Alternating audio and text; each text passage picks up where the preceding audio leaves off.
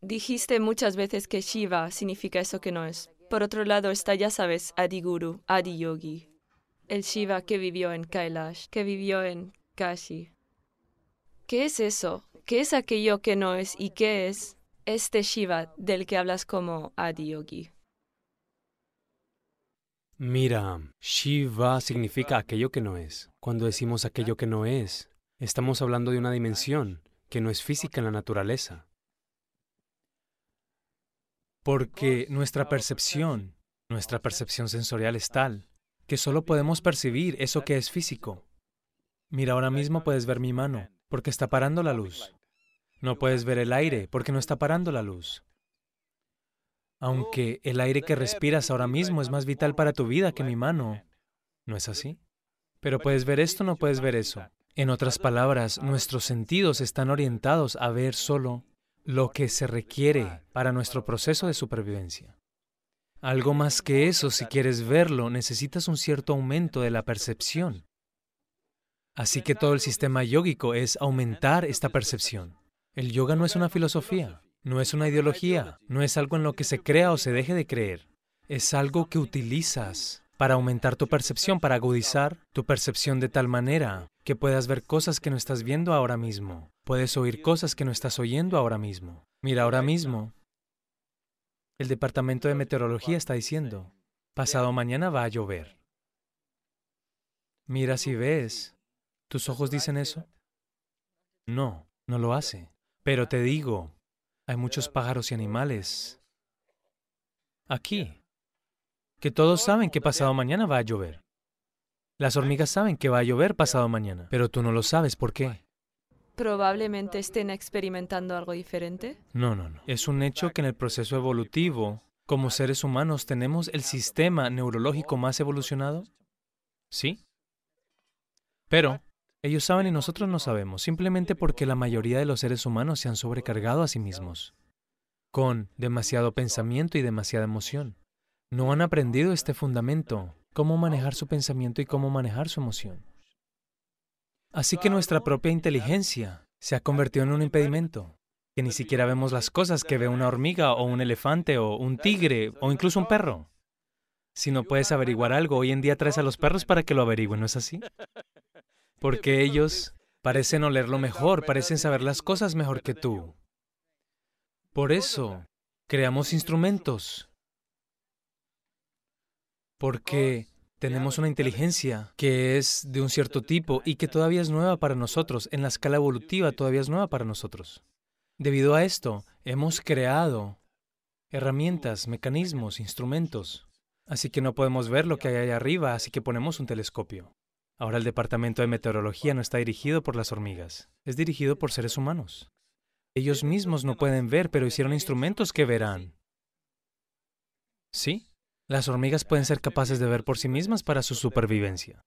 No somos capaces de ver porque hay demasiado pensamiento y emoción en marcha. Pero ahora concebimos instrumentos que verán por nosotros, que oirán por nosotros, que nos dirán cosas que nosotros mismos no somos capaces de hacer.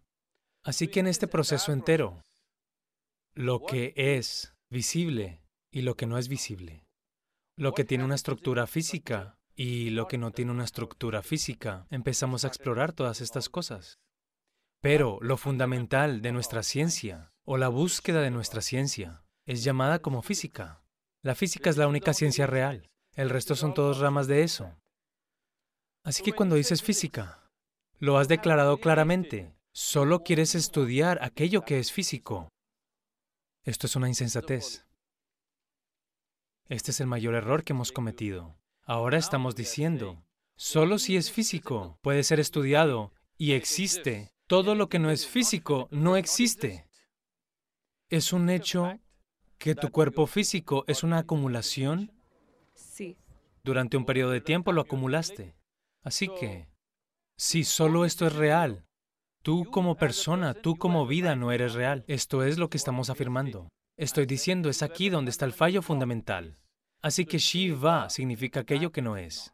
Así que estamos hablando de alguna manera acceder a aquello que no es físico o que no está en el ámbito de la llamada física o de la ciencia moderna, tal y como estamos hablando de ella. Hoy en día la ciencia moderna sabe que parece haber algo más allá.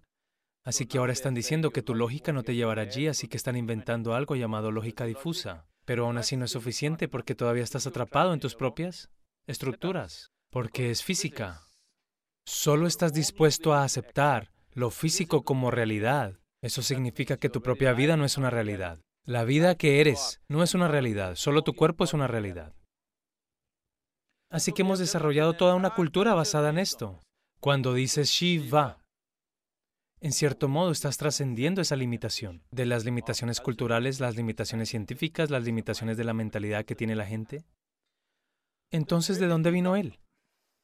Si captas ciertas cosas y obtuviste un certificado, has captado ciertos aspectos del cuerpo humano, te diremos, oh, ella es doctora. Así que, ¿cómo te convertiste en médico? ¿Por qué percibiste algo? Así que ahora, un yogi Vino. Nunca se molestó en presentarse. Así que lo llamamos el primer yogi. Adi Yogi significa el primer yogi. Porque nunca nos dijo su nombre. Entonces alguien dijo, pero él es Shiva. ¿Por qué? Ha captado aquello que no es.